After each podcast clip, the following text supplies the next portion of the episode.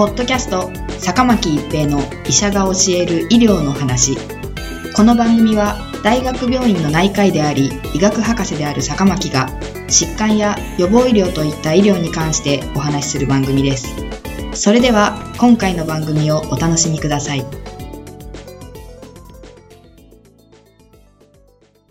皆さんこんにちは、坂巻一平です。ポッドキャスト、坂巻一平の医者が教える医療の話。今回は炭水化物摂取率と死亡率です。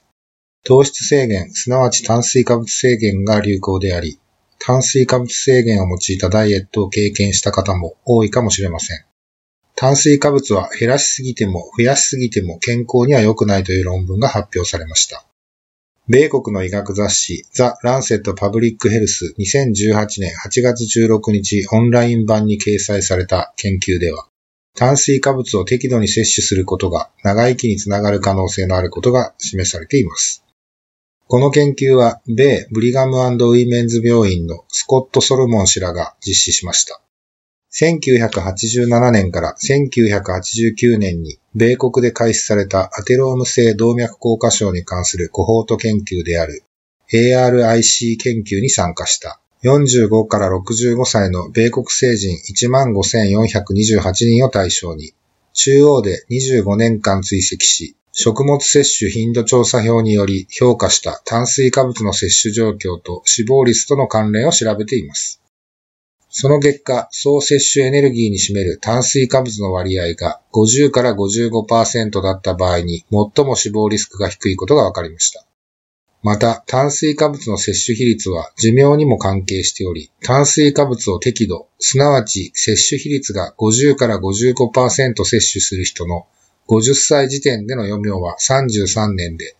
炭水化物の摂取比率を30%未満に制限する人よりも4年長く、摂取比率が65%を超える人よりも1年長いという結果でした。この結果は適度な炭水化物摂取率が最も長生きできることを示すと同時に、過剰摂取よりも摂取率30%以下の極端な炭水化物制限の方が寿命を短くすることも示しています。ソロモン氏らはさらに ARIC 研究と7件の前向き研究のデータを合わせて日本を含む各国から43万2179人のデータを用いてメタ解析を実施しています。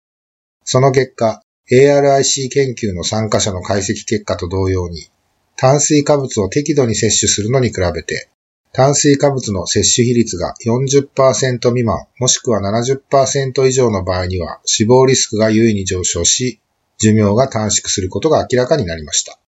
また、炭水化物の摂取を制限する場合には、牛や羊、豚の肉やチーズなどの動物性のタンパク質と脂肪の摂取量を増やすと早期死亡リスクが高まり、野菜や糖類、ナッツなど植物性のタンパク質と脂肪の摂取量を増やすと早期死亡リスクは低下することも示されました。ソロモン氏は、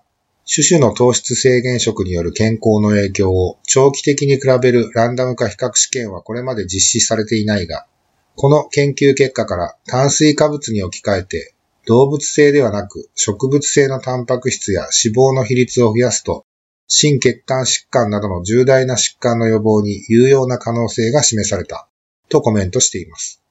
ただし、今回の研究は観察研究であり、因果関係を明らかにしたものではなく、また参加者の食生活についても自己申告に基づくもので、その調査も研究開始時と6年後の2回しか実施されていませんでした。そのため、ソロモン氏は25年の追跡期間中に参加者の食習慣は変化したかもしれず、これが結果に影響した可能性もあると指摘しています。研究を率いた同病院の心臓専門医であるサラ・セーデルマン氏は、炭水化物をタンパク質や脂質に置き換える糖質制限食は健康の維持や減量に有効とされ、一般に人気が高まっている。欧米では炭水化物を動物性の食品に置き換える方法が流行しているが、こうした食べ方は早期死亡リスクを高める可能性があり、すぐにやめるべきだと強調しています。一方で、炭水化物を制限する場合には、炭水化物を植物性の脂肪やタンパク質に置き換えれば、健康に長生きできるかもしれないとも助言しています。2017年にも炭水化物摂取率が高い方が死亡率が上昇するという論文が発表されています。炭水化物の摂取率だけでなく、摂取する炭水化物の種類が重要であると主張する研究もあります。いずれにしても炭水化物制限や炭水化物摂取量が注目されていることは間違いありませんが、自分に合った食事方法を見つけることが重要です。ポッドキャスト、坂巻一平の医者が教える医療の話。今回は炭水化物摂取率と死亡率でした。ありがとうございました。ポッドキャスト、坂巻一平の医者が教える医療の話。今回の番組はいかがでしたか？次回の番組もお楽しみに。